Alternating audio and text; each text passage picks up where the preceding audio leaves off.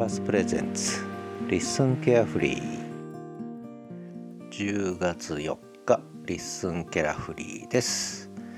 えー、と LISTEN ホスティングサービス始まって3ヶ月目に入りました。もう LISTEN といえば声日記というねことで声日記への、えー、参入が、えー、日々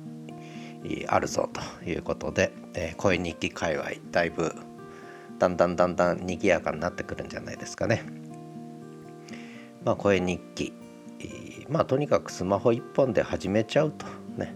えー、いうことがとても大事だと思いますね。いろいろ考えてもしょうがないんでまずはスマホに向かって喋っちゃうそしてアップしちゃうもうそっから始めるというね。そうすれば世界が開けると。どう開けるか分かりませんけれども。とにかく世界が新しい世界がそこから始まる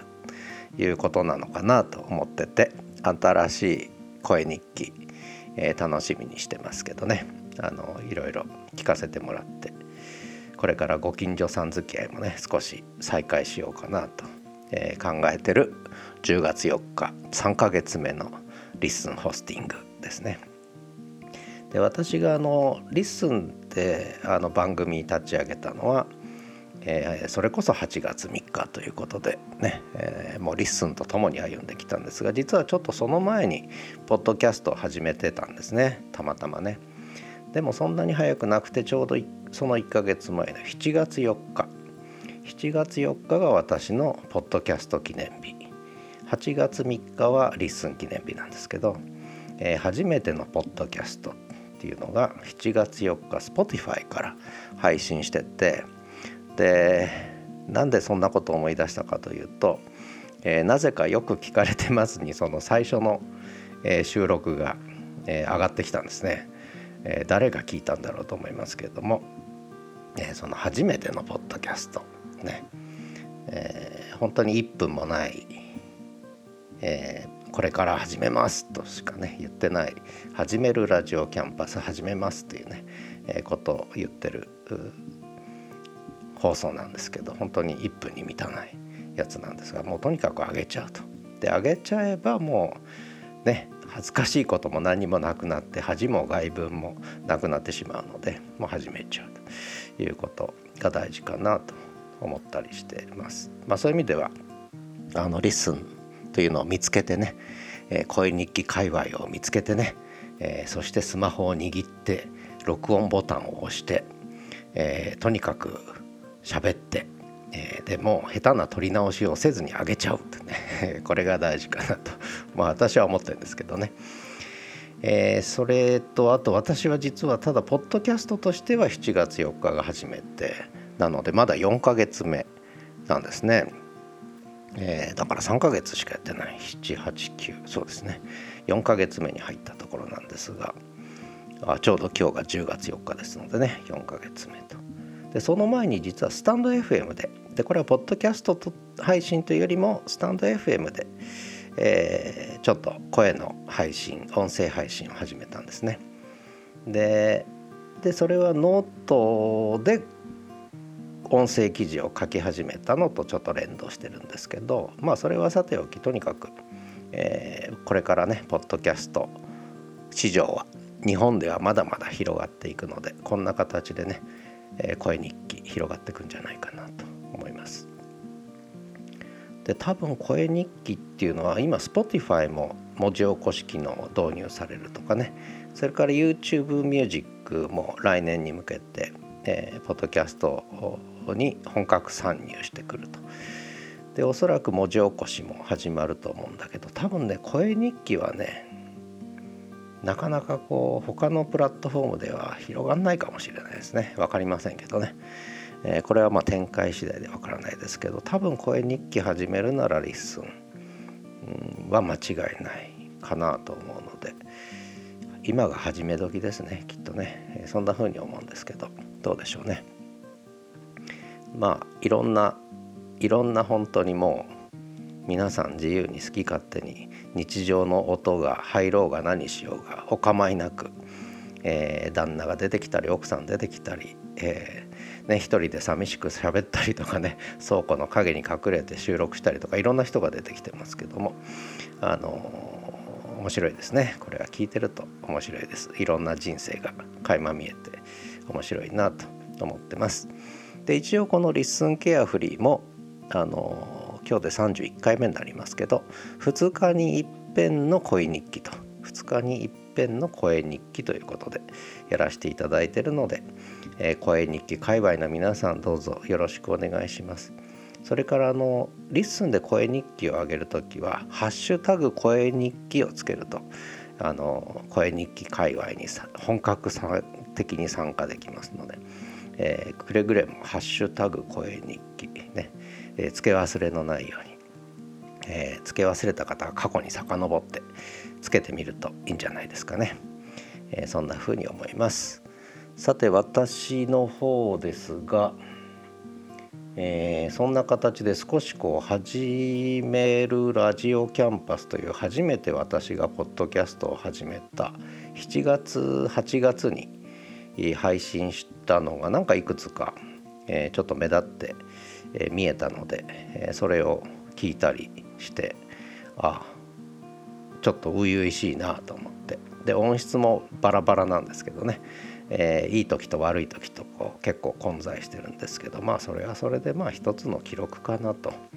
えー、思ったりしてるしまあ話し方も結構なんだろう。聞いてるとちょっと3倍速ぐらいにしたくなるような喋り方してますけども。まあ LISTEN はねなんと3倍速までできるという。えー、他のプラットフォームはさすがに2倍速ぐらいが限界だと思うんですがなぜか LISTEN は3倍速まで対応してるというね。これもすごいなと、えー、何がすごいのかよく分かりませんけども3倍速だとほとんど、えー、聞き取れないですね。よっぽどゆっくりしゃべる人。のために作った3倍速かななんてね思ったりしてますけどまあどうでもいいことを今日も喋ってますが、えー、東一郎君は、えー北海道犬の東一郎くんっていうのを飼ってるんですが今日も元気にお散歩行ってきてもうとにかく秋は元気ですね。で寒毛期で毛が抜けてほぼほぼ抜けきってきたかな。ねもう冬毛がこれから伸びてくるんだろうなと。思います。モコモコになってきますね。もう本当にモコモコの東一郎くんに。冬はなるんですけどね、えー、それから最近はあのアジア大会見ててでそれからちょっと前女子バレー見ててで今男子バレーやってて男子バレーが、えー、今リーグ予選リーグなんですけど昨日チュニジア戦で、えー、でその前にどこだったかな負けちゃったんですよね。エジプトだったかなエジプトに負けちゃって。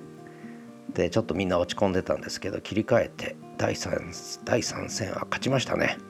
しかも快勝で楽しそうにバレーやってるのが印象的でしたね。本当に生き生きと楽しそうにバレエをやってた昨日の男子バレエは